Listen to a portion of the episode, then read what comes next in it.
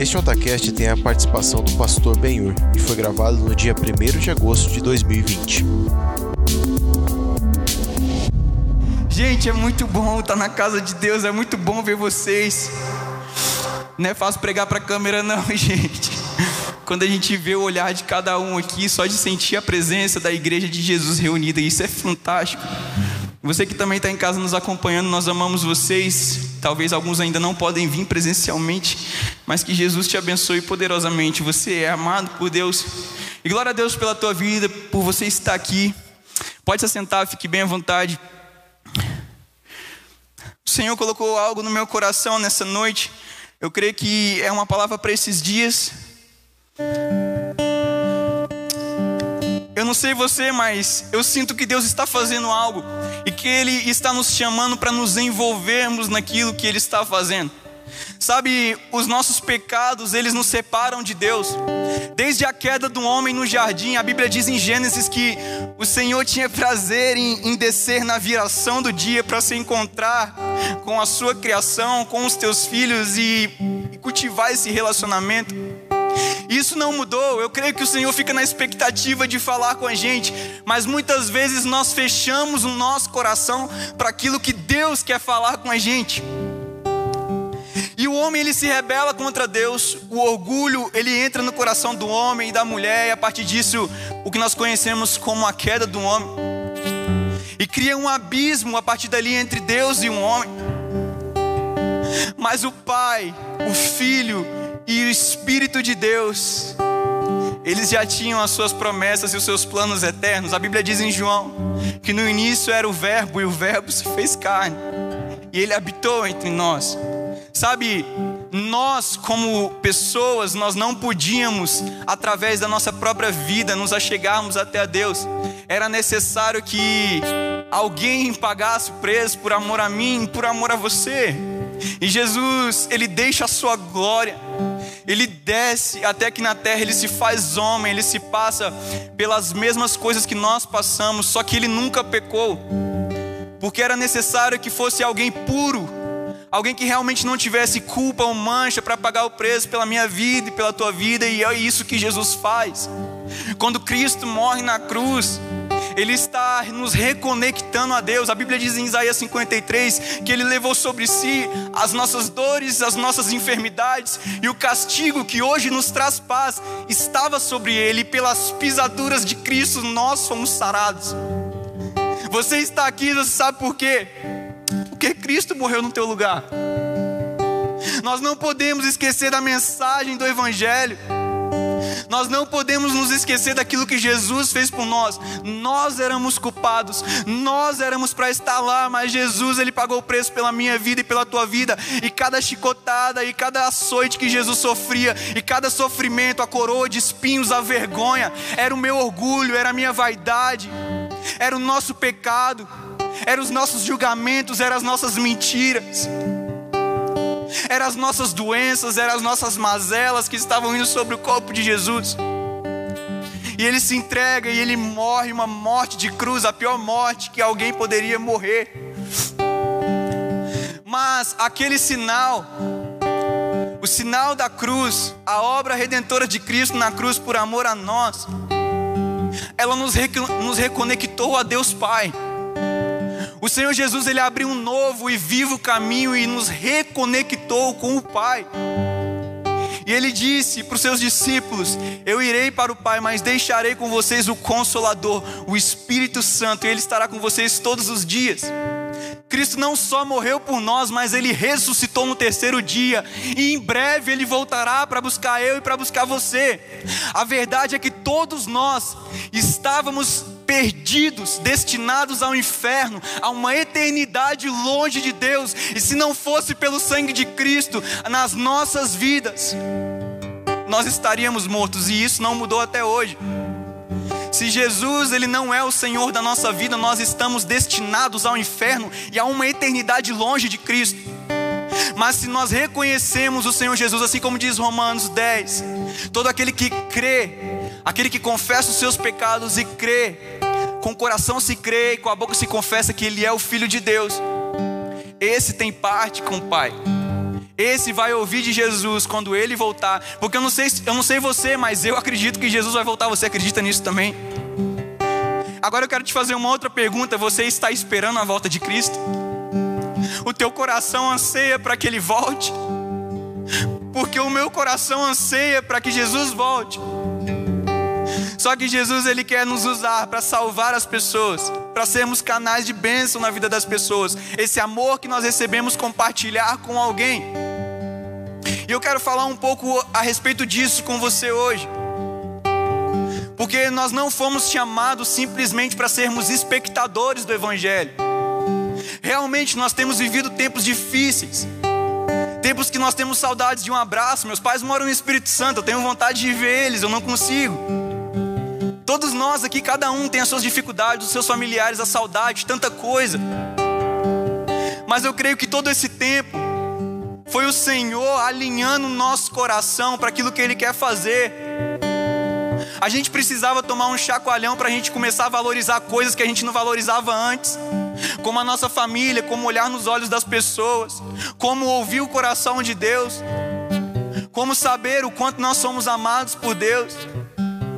E nós estamos aqui e o Senhor tem nos dado uma oportunidade única. Porque os sinais estão aí, o Senhor Jesus ele está voltando. E se a gente realmente não alinhar a nossa vida e o nosso coração, nós não vamos morar com Ele, nós não vamos para a eternidade com Cristo. E o Senhor tem nos chamado a um arrependimento, e há uma urgência nisso. Nós não podemos levar uma vida confortável, uma vida que não há cruz, Jesus disse: Aquele que quiser vir após mim, negue-se a si mesmo, tome a tua cruz e siga-me. É um evangelho de renúncia, é um evangelho que rasga, é um evangelho de entrega, é um evangelho de paixão. Porque de repente nós começamos a ficar confortáveis demais e nos acostumamos com a presença que o temor, o temor de Deus se afastou do nosso coração. Jeremias 32, 40, ele dizia: Senhor, coloque o temor do Senhor sobre o meu coração para que eu não me desvie dos seus caminhos. O Senhor quer colocar no nosso coração nessa noite temor pela presença dEle novamente. Para que a gente não se desvie dos caminhos de Deus, para que a gente não perca. E sabe, não importa se você tem 10 anos de igreja, dois meses, cinco meses, se você tem fome de Cristo, Ele vai se revelar a você como nunca antes, se você o buscar de todo o coração. Buscar-me eis e me achareis, quando me buscares de todo o vosso coração. Todo aquele que busca a Deus de todo o coração encontra e Deus se revela a Ele. Porque Deus ele nos chama a intimidade, a intimidade de um pai com um filho. E se você tiver com a sua Bíblia, abre comigo em Lucas capítulo 9 versículo do 1 ao 3. Eu amo o livro de Lucas, o Evangelho segundo Lucas. Eu já vou ler essa passagem com vocês. Mas é tão interessante que se você olha o capítulo de Lucas 9, Jesus ele vai, ele vai dizer o seguinte: olha, vocês vão, mas não levem roupa, não levem dinheiro, não levem uma túnica extra, não levem sandálias, não levem nada. Mas quando você vai ver antes da Santa Ceia, em Lucas capítulo 22, Jesus ele fala bem assim: agora vocês levem as sandálias, levem as roupas, levem as túnicas, levem um monte de coisa.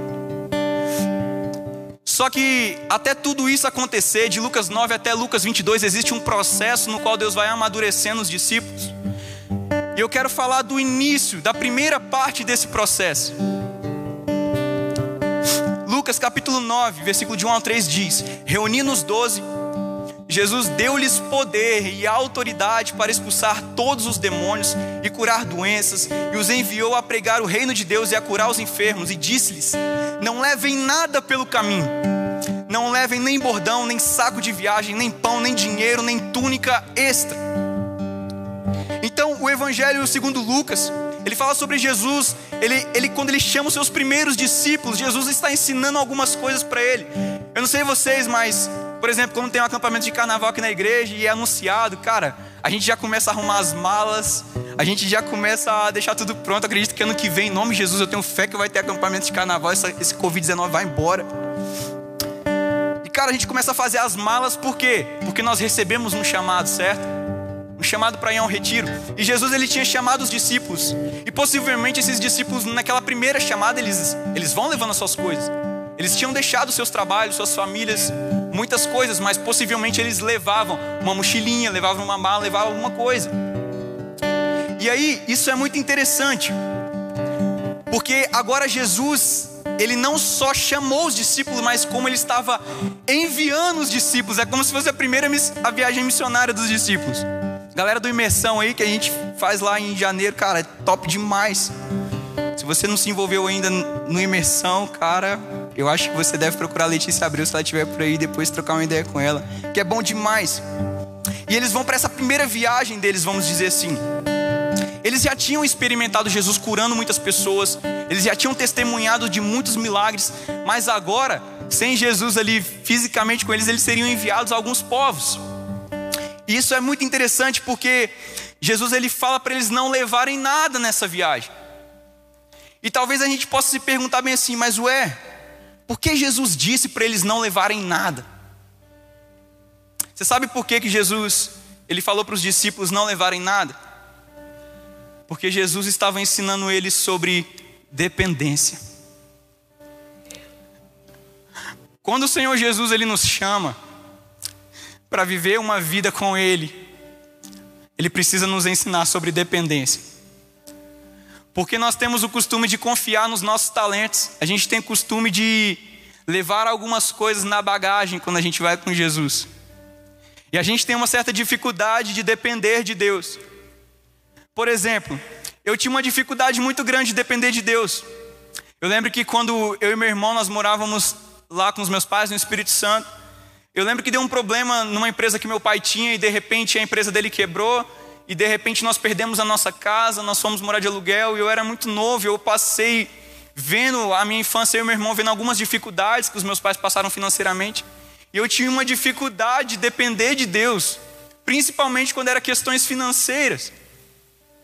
E eu cresci com isso, eu amava a Deus, entendia que Ele me amava, mas muitas vezes eu tinha dificuldade. Sabe quando você quer fazer as coisas pela sua força?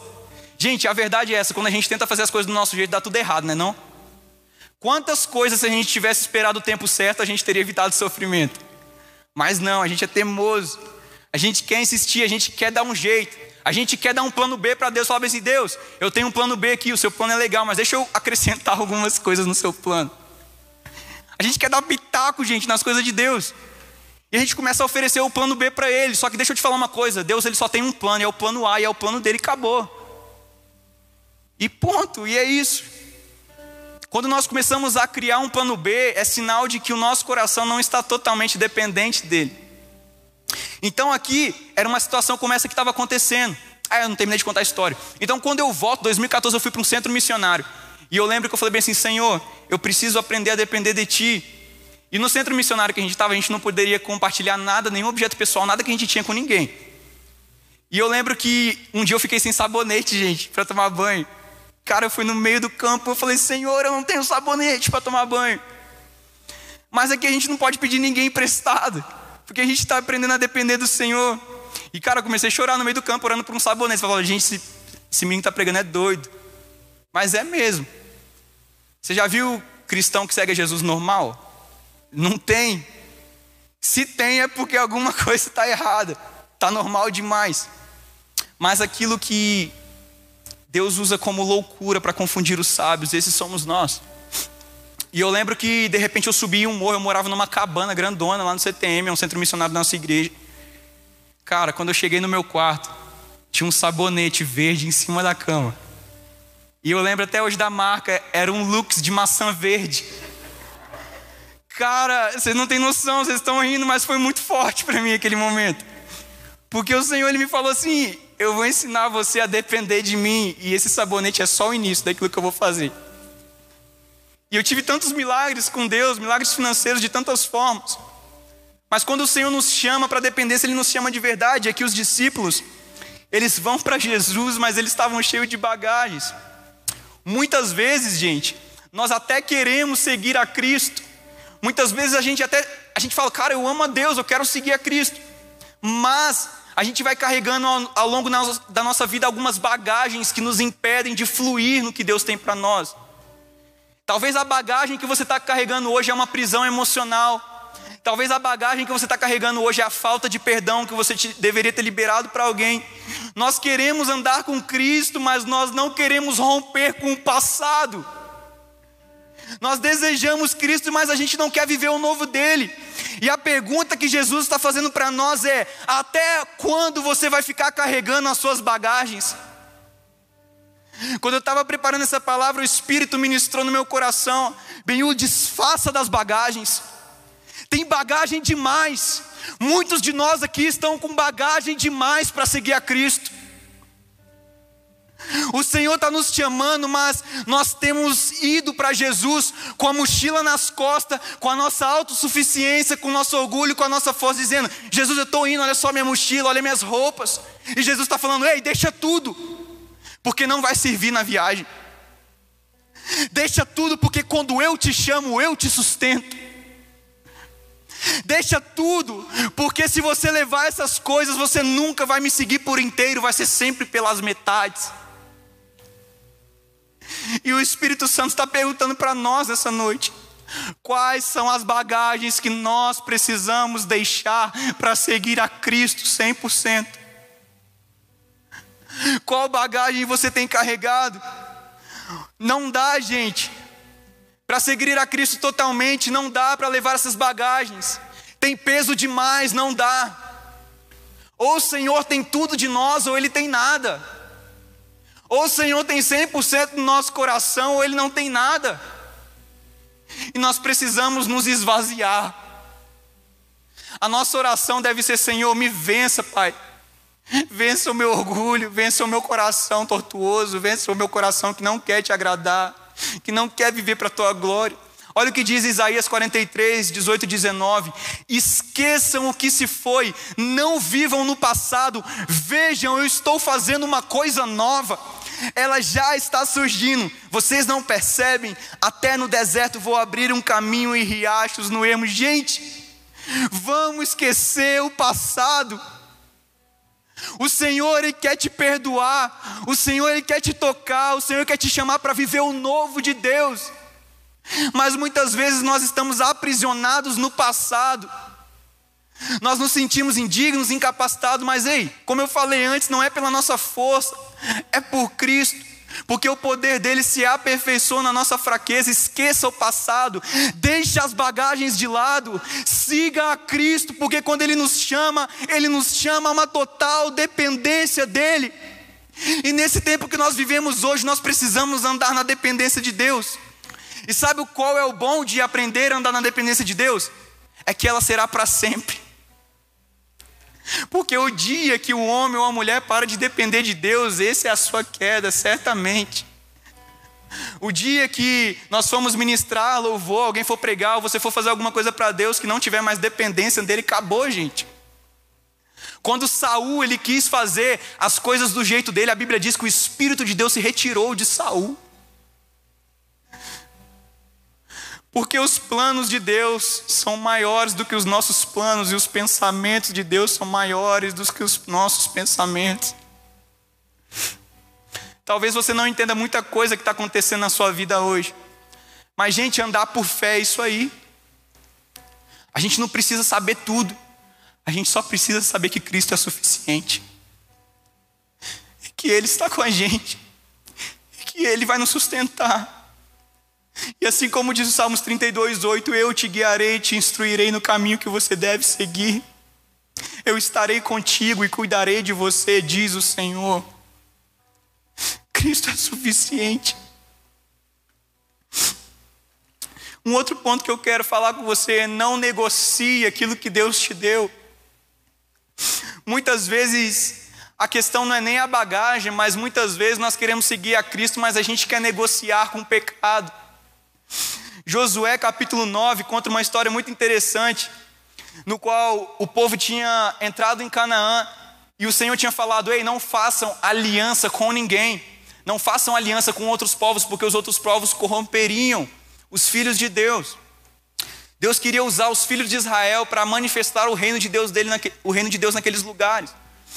Mas de repente, A Bíblia conta a história de um povo chamado os Gibeonitas, e eles chegam para Josué contando uma história, uma história triste, falando: Josué, nós viemos de longe, os caras vieram com os pães velhos, com os pães amassados, com a sandália gasta, com as roupas gastas, porque eles queriam enganar o povo de Deus, para que o povo de Deus fizesse aliança com eles. Só que aí, de repente, naquele momento, o povo de Deus, Josué, eles não consultaram a Deus e eles fizeram aliança com os gibeonitas. E, gente, aquilo trouxe uma desgraça para o povo.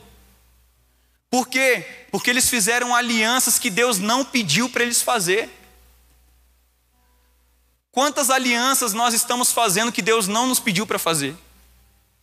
E que isso hoje tem gerado consequências na nossa vida. Não dá, gente. Não dá para a gente tentar negociar. Não dá para a gente querer tentar ter uma aliança com Deus, mas a gente continuar mantendo uma aliança com o diabo.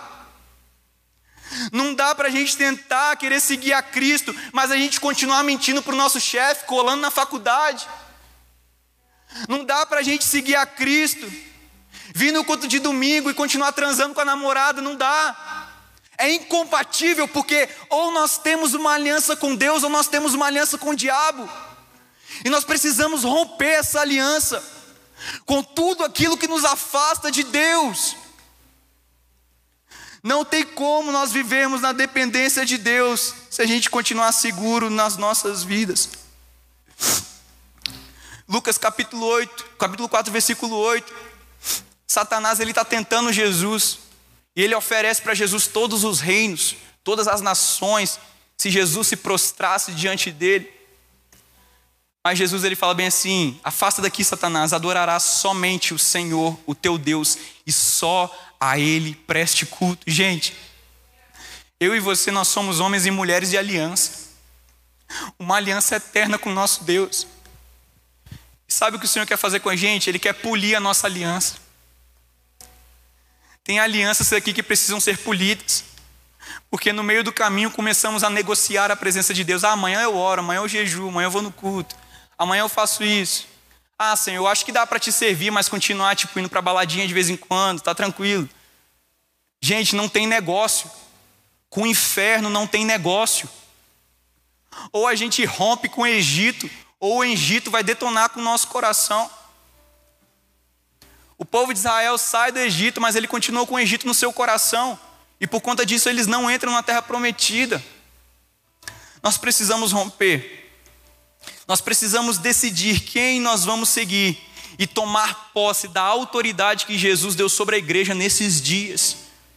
Você não é qualquer pessoa, não. Você é filho e filha de Deus, amado por Deus, redimido por Deus, justificados, regenerados por Deus, e nós agora estamos num processo de santificação, aonde o caráter de Cristo tem sido aperfeiçoado em nós.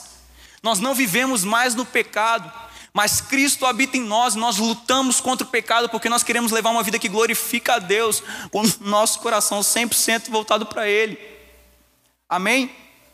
Vocês estão felizes?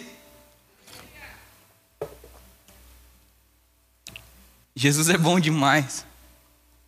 Sabe, eu olho para cada um de vocês e meu coração tem esperança de que a vida de vocês será derramada como uma oferta agradável ao Senhor. Eu consigo olhar para vocês se vocês soubessem o quanto o coração de Deus bate por cada um de vocês. O quanto o Senhor está desejoso em compartilhar os propósitos eternos dele com nós.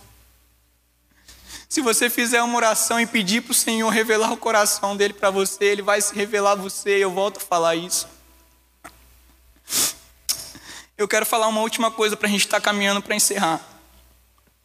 Então os discípulos eles são enviados, primeiro os 12 discípulos foram enviados. Depois em Lucas capítulo 10, Jesus envia mais 72 discípulos. E aqui há algo muito interessante. Jesus ele chega para os 72 discípulos também ele fala: "Não levem nada. Vai só na dependência". Só que olha só o que acontece aqui. De repente os discípulos são enviados e nada faltou para eles. Eles realizaram muitos milagres, anunciaram o reino, curaram pessoas pelo nome de Jesus, experimentaram o poder de Deus e os discípulos eles voltam todo alegres, cara. Porque eles foram usados por Deus, cara, coisas incríveis aconteceram. Mas olha o que diz o capítulo 10 de Lucas, o versículo 17, 18 e 19. Os 72 voltaram alegres e disseram: Senhor, Até os demônios se submetem a nós em teu nome. E ele respondeu: Eu vi Satanás caindo do céu como um relâmpago. Eu lhes dei autoridade para pisarem sobre cobras e escorpiões e sobre todo o poder do inimigo. Nada, nada lhes fará dano. Contudo, alegrem-se, não porque os espíritos se submetem a vocês, mas porque os seus nomes estão escritos nos céus. Jesus estava falando para os discípulos: ei, tudo isso que vocês estão fazendo é uma consequência do meu amor, é anunciar o reino de Deus, é propagar o evangelho àqueles que não conhecem. Mas fiquem felizes porque o nome de vocês está escrito nos céus. A gente sim deve ser o povo mais feliz da terra, sabe por quê? Porque o nosso nome está escrito nos céus. E nós não temos o que temer. Talvez nós estamos andando muito tristes durante esses dias e desacreditados, porque nós precisamos realmente a voltar a esse primeiro amor, a essa essência de estar na presença de Deus com todo o nosso coração. É como se Jesus dissesse: tudo isso é muito importante, mas alegrem-se porque vocês me conhecem e porque eu conheço vocês. Eu e você, querido, nós somos chamados a conhecer a Cristo, a conhecer a Jesus. Antes do Senhor nos chamar a fazer algo para Ele, Ele nos chama a sermos achados nele. Jesus, Ele quer um relacionamento comigo e com você, de intimidade. É quem você é não é só pelos seus dons e talentos, isso é incrível, mas Jesus ele quer te conhecer e que o teu coração tenha esse mesmo desejo e fome de conhecer a Ele em resposta a esse amor. É sobre ser algo nele, é sobre conhecer o teu Criador, é sobre conhecer o teu Pai. Assim como diz Efésios 1,17, é sobre ter um espírito de revelação no pleno conhecimento de Jesus. E eu queria que você ficasse de pé agora. Nós vamos estar encerrando e eu quero orar por vocês.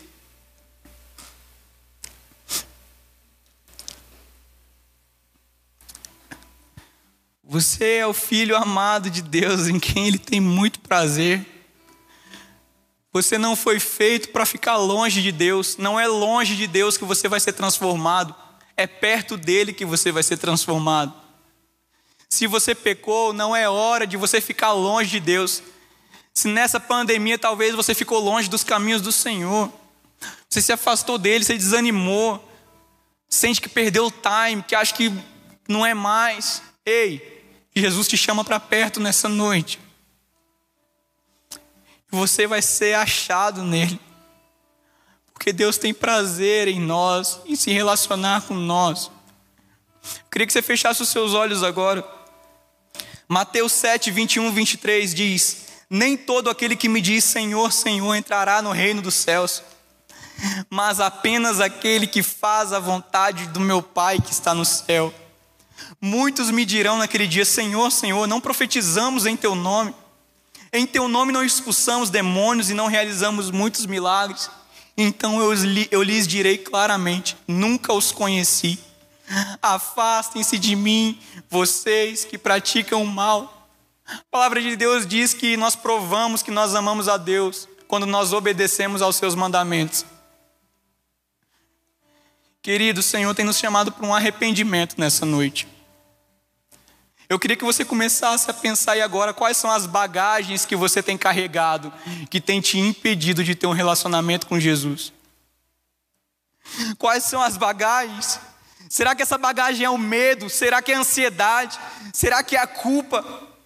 Talvez seja até mesmo uma bagagem teológica, muita sabedoria humana, conhecimento demais que o coração já não é quebrantado diante de Deus, não chora mais na presença de Deus. Qual é a bagagem?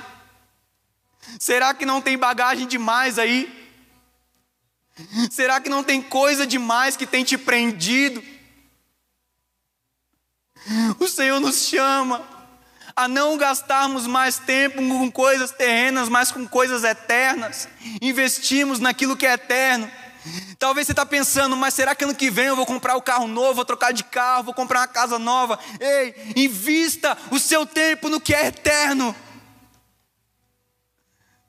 Naquilo que é eterno, que é obedecer a Deus e a sua vontade. e as demais coisas serão acrescentadas conforme a vontade de Deus. Mas nós estamos mais preocupados com os nossos sonhos pessoais do que os sonhos de Deus. O Senhor nos chama a nos arrependermos, porque tem bagagem demais. Ericandarabasori andarás. O Senhor nos chama a depender dEle. Leve para a viagem somente o necessário. Leve para a viagem somente o que é necessário. A presença de Jesus. Cristo é suficiente. Cristo é suficiente. Deixe as bagagens, deixe as prisões, deixe as malas e segue na dependência. Invista no teu relacionamento com Cristo, que é eterno. Invista na palavra, tempo com a palavra, tempo em jejum, tempo em adoração. Comece a colocar diante do Senhor o que você precisa se arrepender nessa noite. O que o Espírito está te chamando ao arrependimento. E eu quero orar por você, Pai. Eu quero orar pelos meus irmãos, Pai. Nós queremos confessar os nossos pecados do, diante do Senhor. Pai, nós temos bagagens demais que precisam ser deixadas para seguir ao Senhor. Senhor, nós nos arrependemos, Pai, do orgulho, da vaidade, da mentira, da omissão. Senhor, tem tantas coisas, Pai, tantas coisas que têm nos impedido de fluir no Teu Espírito, de viver em obediência à Tua palavra. Mas, Pai, nós queremos deixar agora, pai. deixar, deixar tudo para te seguir, Pai.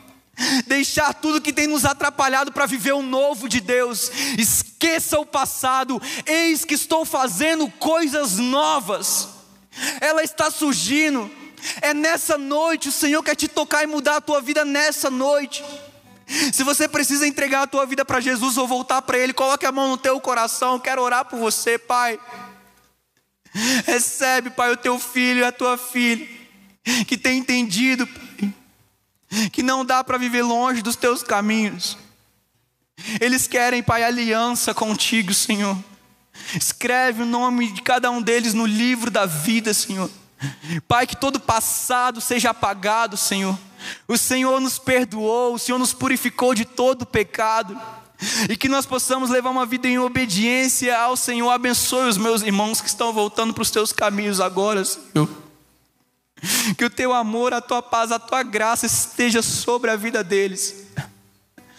E Senhor, leva, Pai, toda a bagagem, nós retiramos tudo aquilo que nos afasta do Senhor e colocamos nosso coração disponível a Ti, Senhor. Em nome de Jesus, eu oro, Pai, te agradeço. Amém e amém.